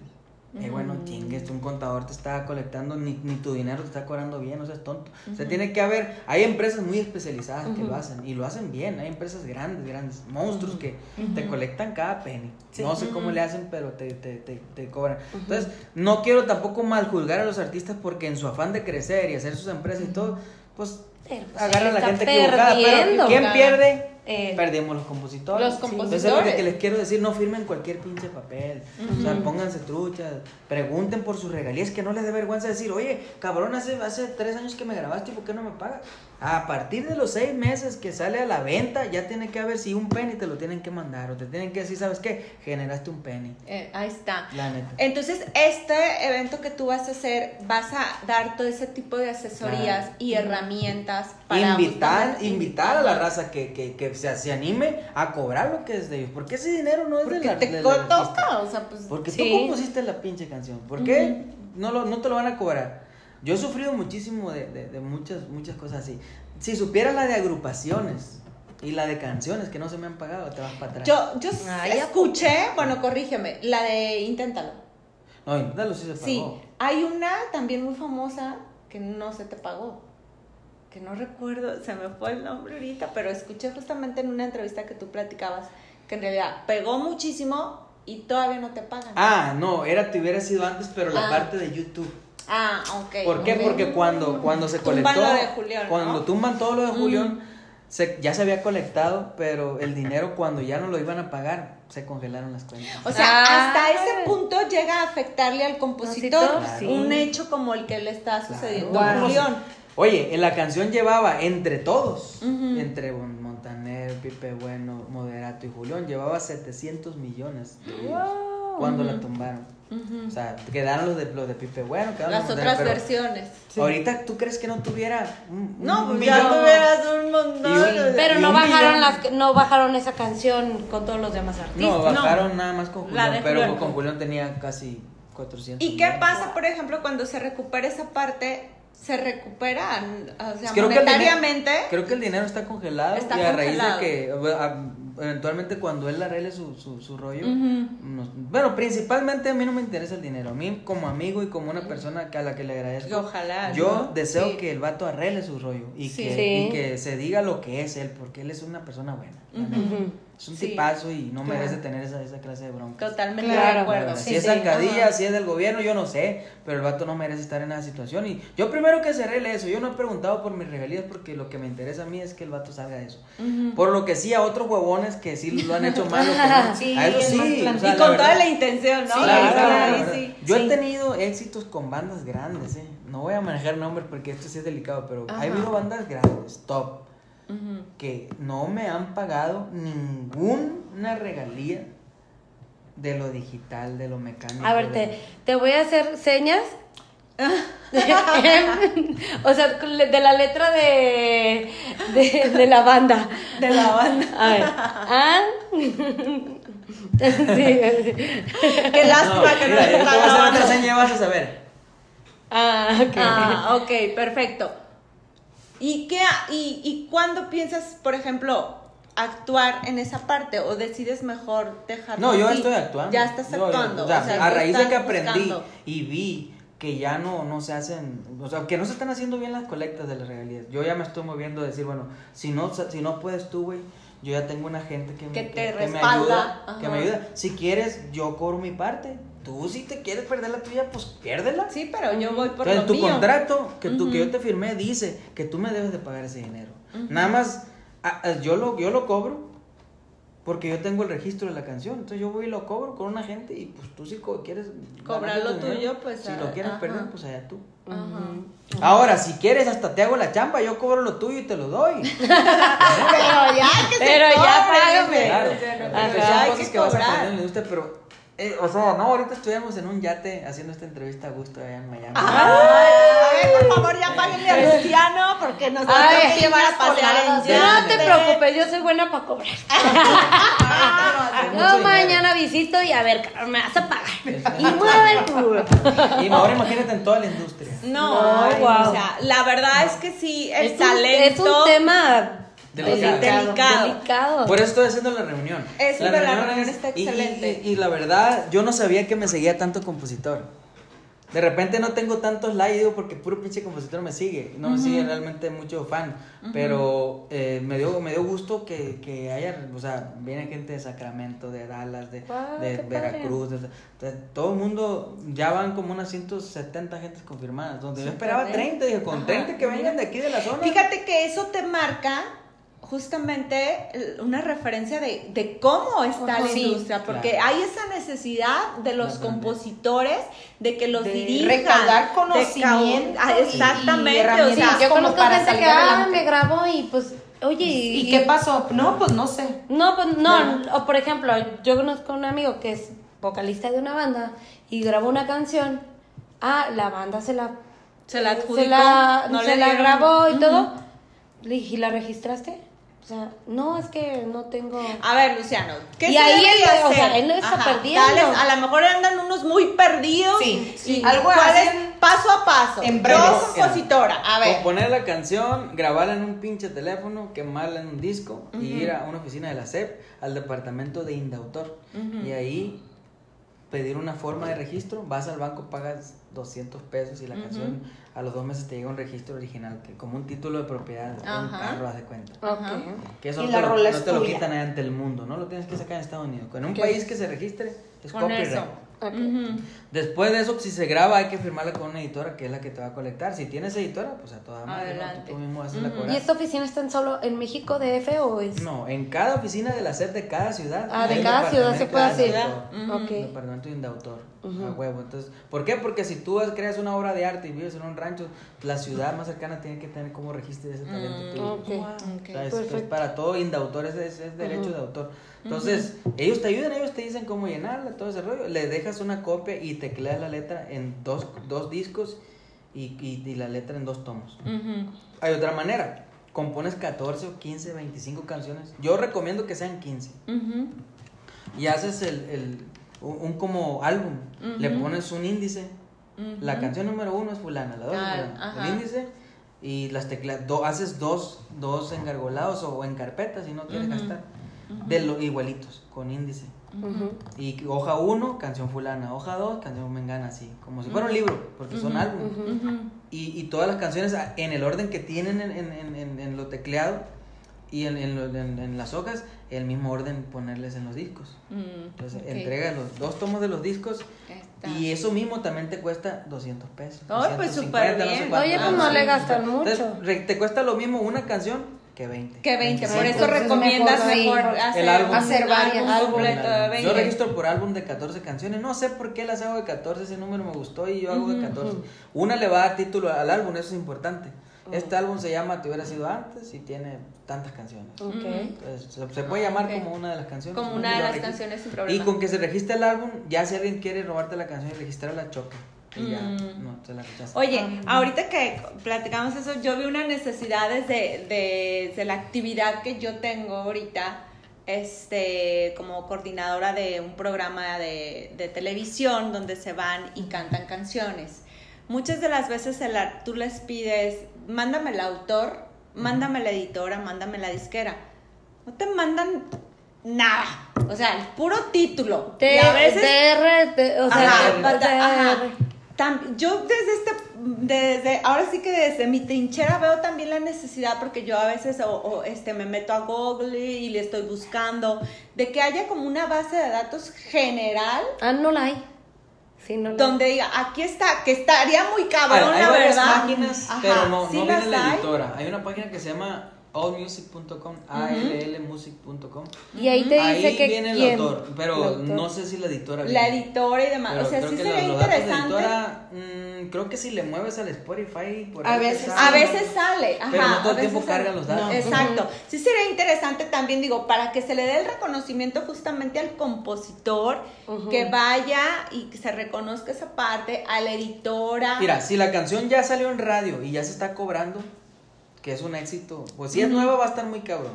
Pero si ya se está cobrando, te vas a la página de la Sociedad de Autores y Compositores de México, pones el, el nombre de la canción y te va a salir el autor. Y ahí, Y sea la editora que sea. Y la editora también. Ah, perfecto. Ya muy ven, bien. ahí hay- también hay Sí, un, una manera de un buscar. buen dato. Por ejemplo, si le ponen Luciano Luna, va a salir Luciano Luna y todas mis canciones. Y todas las editoras. que la mayoría que me llegan de repente son tuyas. Ah, gracias. o sea, muchas. Luciano, Luciano. O sea, la manita en todo. La verdad, Sí. tu talento es impresionante. Así ah, es. es- linda. sigues dejando huella en la industria y ahora que estás trabajando incluso para otros géneros, este, da mucho gusto el ver tu crecimiento profesional, que no te has quedado únicamente en decir, ah, pues yo soy compositor y ya. O sea, en realidad traes la música en las venas en el sentido que te Sí. involucras en, En todo. todo. Te recuerdo el principio de la plática. Boleaba y vendía. Vendía. Los vendía chicle, boleaba y vendía Sí. periódico. O sea, Ajá. arreglaba zapatos y hacía guaracho. O sea, nunca he hecho una sola cosa. Sí. Yo creo que eso es. es el Eso es éxito no se- O sea, el- la suerte, como quien dice, la construyes. O sea, pues hay gente que le llega la suerte y se, se saca un pinche premio en la lotería. Sí. Y que a toda madre, ¿no? Que no batalló, pero. Pero sabe mejor que batallándole, la neta. Claro. Sí. No, y, trabajar. Y hay muchos dicen, ay, es suerte, pero no lo es. No, No. no. Es trabajo. Creo que, eh, que esta historia de Luciano nos deja claro a todos que de alguna manera no naces con solamente una habilidad, no naces solamente con una virtud. Traemos muchas habilidades como seres humanos, pero muchas veces nos conformamos y Sí, nos quedamos en nuestra... personas no explotan, perdón que te interrumpa, Sí. no explotan su habilidad. Por ejemplo, Sí. él explotó. Él dijo, aquí, o sea, De aquí Sí, soy. pero soy. siempre se involucró. Ah, eh, Pero o sea, no ¿sabes nada qué más... pasa también, siento yo? Que cuando tienes un fracaso, te desanimas tanto que ya no quieres intentar. Bueno, hay gente que de Bueno, hay repente gente, les pasa Sí. eso. Entonces, a veces dices... mm, Toman el fracaso como y lo, un- lo toman como, como que no es por ahí Sí. y ya no insistes. Yo un día leí un libro que se lo voy a recomendar, se llama Los Fuera de Serie. Y ese libro dice que tienes que completar 10.000 horas trabajando en una sola actividad para hacerte un chingón. Y tiene lógica porque te, te muestra la historia de Walt Disney. A los 10 años de empezar a, a- a escribir una historieta, llegó Mickey. Y fue su éxito. Ujú. Bill Gates, igual. A los 10 años, Microsoft. Eh, el, que se murió, Steve Jobs, a los 10 años de crear este, Apple en, en una cochera, se hizo chingón. Se hizo la, la- la- cotizó en la bolsa. Jeff o sea, Bezos de Amazon también. También. En el 2007 vendía desde su casa, creo, algo así. O sea, una oficinita bien chatarra, bien... De hecho, el sign de Amazon estaba hecha con pintura de esta de spray. O sea, decía, era... Y Yo formalmente empecé en el, dos- en el 2001 a cantar en los grupos y a, y a- y a empezar en la música ya para, o sea, cantan, cantando para ganar dinero. Cantaba y me pagaban al, al 2001. Y en el 2011 Diez yo tenía mi casa y tenía premios ya. Wow. Entonces, eh, tiene su lógica. Son como 10 años dedicarte a lo mismo. Sí. Pero si ahorita eres conductor de, de- de- de un programa de televisión y te, te rajas y al, al otro año eres mm, contador, que a lo mejor porque estudiaste contabilidad, lo que tú quieres, y no, no te gustó, ahora tú eres actor. Y no, no como que ca- cada que te cambies de actividad va a empezar otra vez. De cero, Sí, es de cero. O sea, Sí. son ¿Ves? ciclos que si de vas alguna manera. cambiando, si no Ajá, eres terco sí. en un solo objetivo y, de- y hacerle lucha hasta que se dé, pues también vas empezando siempre. Pues yo cuántas veces he visto músicos En mi caso, que es, todo el mundo es la música que empieza una agrupación. Lo miras empezando en esta agrupación, ya que medio agarran vuelo, se desarman y ya van empezando otra vez. Ah, y, así, pasan empezando siempre. Sí. Pues es- eso es, es falta de enfoque. Yo. Ah, Constancia. Para mí, ¿sabes qué que- se me hace eso? Desestabilidad. sí, emocional. Sí. emocional. emocional. Yo siempre he dicho que las personas que cambian de trabajo constantemente Sí. no están bien. Son, Sí. son personas, y eh, bueno, es mi punto de vista muy personal, Sí. este, no, son personas que son inestables. Yo también pienso. en todos los aspectos, ¿eh? Sí. Porque no se comprometen, no echan raíces, Exactamente. no, no generan algo. y es Entonces, importante es justamente. importante. Oye, eso, pues no a mí ya me pasaron los 10 años y no, ya. Ey, no, No ya, me- apúrale, mijita. Oye, Luciano, de todas las canciones que tienes un montón, yo creo que va a ser muy difícil contestar esta pregunta, pero ¿cuál sería este eh, un- esa canción la que fuera el soundtrack de tu vida? Tres. Ay, cabrón. No, pues yo, yo sentidas y, y en, en, en mi, en mi ser, pues eh, yo le compuse Eres mi necesidad a una de mis hijas. Y yo creo que venía con la tortota bajo el brazo porque después de componer esa canción se vino una serie de bendiciones muy chingonas que yo pensaba que, que ya, ya lo había logrado. Este, llegó Tenerte, una canción con Luis Coronel, que no era un artista importante, pero es la canción que más me ha dado regalías. Fíjate. Y esa canción se la Wow. compuse a mi, a mi, a mi segunda hija. Entonces ha habido lo, lo más lo más sentimental creo que es lo que compone el Lo que directo te para ha que- dado. que ¿no? sí. Te que- faltó una. eh, la mejor de todas, yo creo que es Esas una canción tres. importante porque pues se la compuse a mi pareja enfrente de ella, fue, fue algo bonito. Luego la historia que fue, fue tejiendo, la canción de repente, como si fuera, sido- si fuera sido cualquier otra canción, porque no era famoso, por ejemplo, en Venezuela creo que fue, y estaba en una playa un morrito cantándola y se hizo súper viral a nivel mundial esa madre, o sea, salió en todos los programas el morrito cantándola bien Ajá. bonito. Entonces, eso todavía la hizo más viral, la canción se hizo famosa en España. Wow. Wow. esas canciones que son pues muy directas, yo creo del que son, son- corazón. son las que no pueden faltar en el- y el disco que estoy preparando van a llevar una versión mía, prácticamente como la escucharon las agrupaciones, con el mismo cantar. No soy el mejor cantante, de hecho no me convenzo yo mucho a mí mismo, pero pero tampoco me considero tan malo. Pero el Eres feeling- exigente contigo. exigente. Sí. Creo que si yo me encuentro, hay canciones que sí digo, ay, esta me salió bien. Necesito encontrarme, encontrarme en el momento, encontrarme en la interpretación y voy a hacer canciones en mi disco que sean como muy significativas para mí. Adivina fue una canción muy como igual muy mágica, porque igual el artista completamente desconocido en muchas partes y lo hicimos conocido con la canción. Sí, la verdad. Noel Torres. Sí, La neta, sí. Y fue una de las canciones Sí. que me han mandado premios, que sigue... Ahora subí una historia con ella y sorprendiendo. 47 personas las cuento yo cuando me cuando, cuando sé que detona algo. La subí nada más así, con una foto mía y mucha, mucha respuesta. Entonces, siento que, que esas tres, o sea, yo creo que lo que compongo yo enteramente mío, nunca van a ser más importantes las coautorías, aunque sean más famosas. ¿Entiendes? Como que tiene que ser lo más directo. Sí.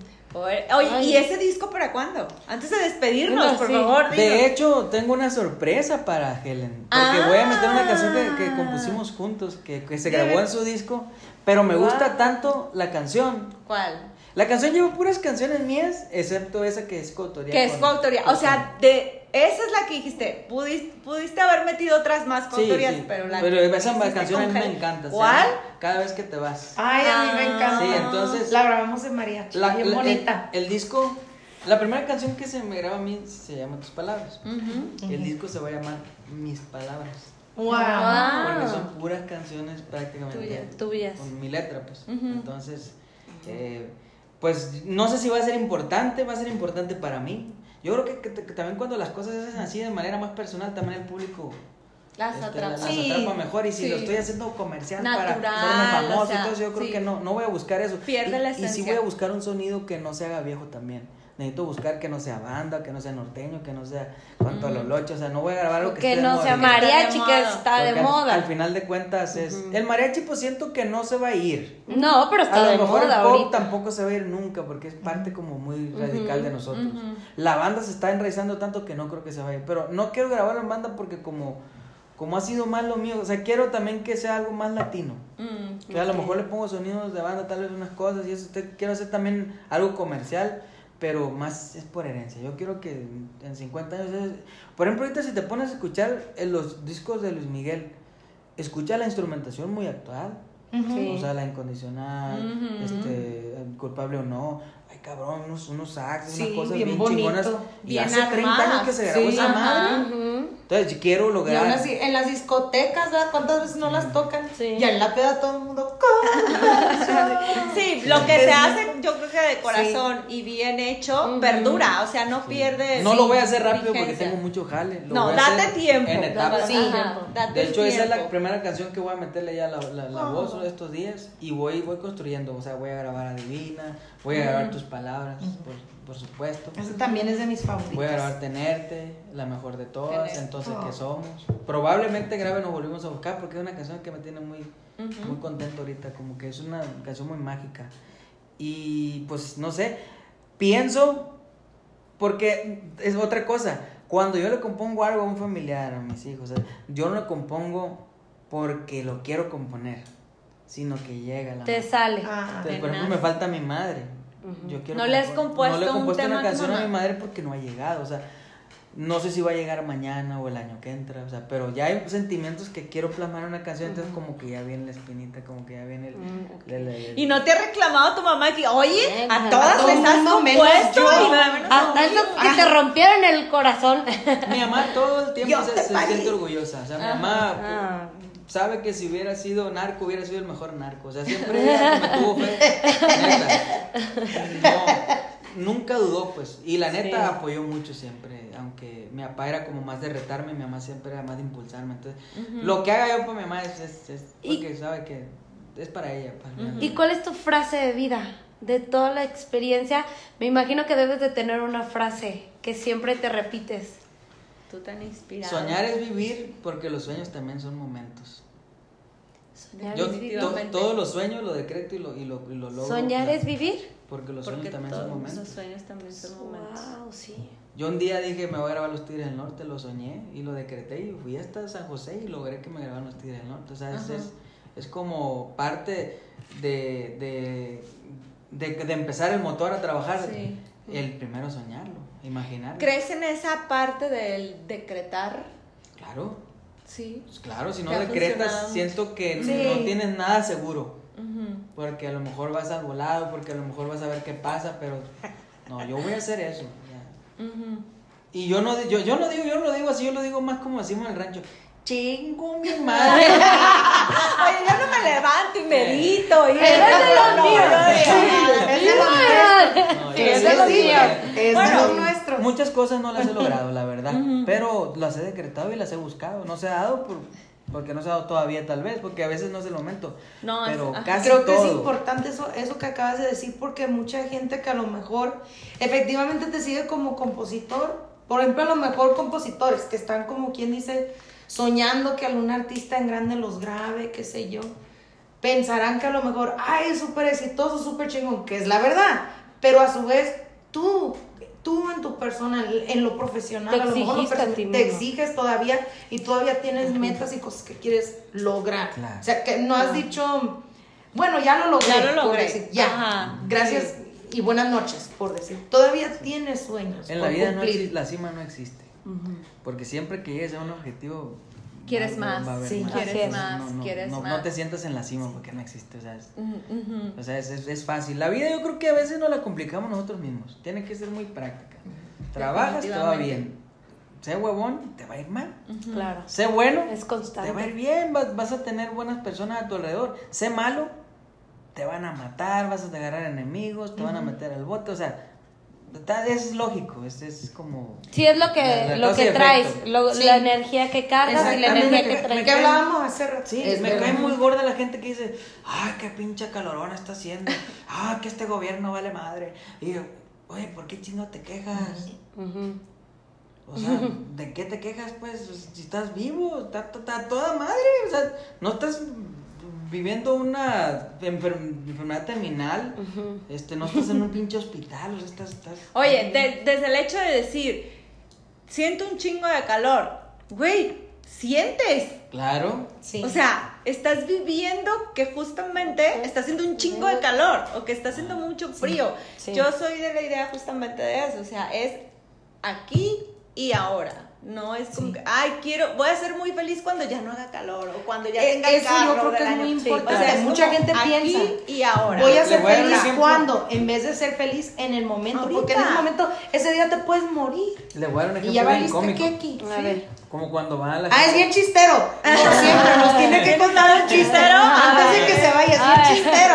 Pero bien cabrón, o sea, bien. Dice, Ejemplo. Sí. poco La, la negatividad, pues, por ejemplo, cuando se hace la cita para la visa, que se da mucho, porque, pues, pues, en Sinaloa, pues, vas a Mo- a Hermosillo a avisar. Y el, el negativo que, ¿y si no te la dan? Pues, chingada madre, ya le estás echando la mala. Me estás echando la Sí, o sea, tiene que, tiene que ver, no, no, ve, ve, ve, adelante, o sea, todo va a salir bien, vas a ver que te la van a dar, porque ya desde ahí estás jalando la negatividad hacia ti, pues. Claro. Sí. la neta somos como un pinche, la neta somos una pila.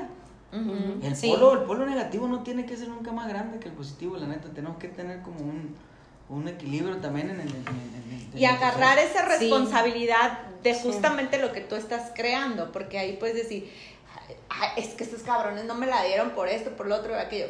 Pues fue tu responsabilidad desde el punto de vista de decir, ay, voy con mi negatividad, no me la van Sí. a dar, ya voy con ese chip, ya lo estoy, este, justamente Sí, yo decretando decretando. que no Sí. me la van a dar, Y si no te o sea, la, o alguien a el tu alrededor sin querer queriendo. Y si no te la dan. Ajá. Imagínate. Pues Sí. Luciano, un gusto. Así es. La verdad, quisimos sacar una parte que a lo mejor no se conocía mucho de Luciano. No, sabemos que tienes cientos de éxitos, pero queríamos sacar como esas preguntas de que nunca te habían hecho porque puede Y a lo mejor sí, sí se Pues los sí, habían hecho. También, pero, o sea, esta parte yo desconocía mucho de tu Ah. niñez. Sí, yo entonces, también. gracias por abrirte, gracias Así por es. ser parte de estas leonas en tacones. En tacones, Qué originales.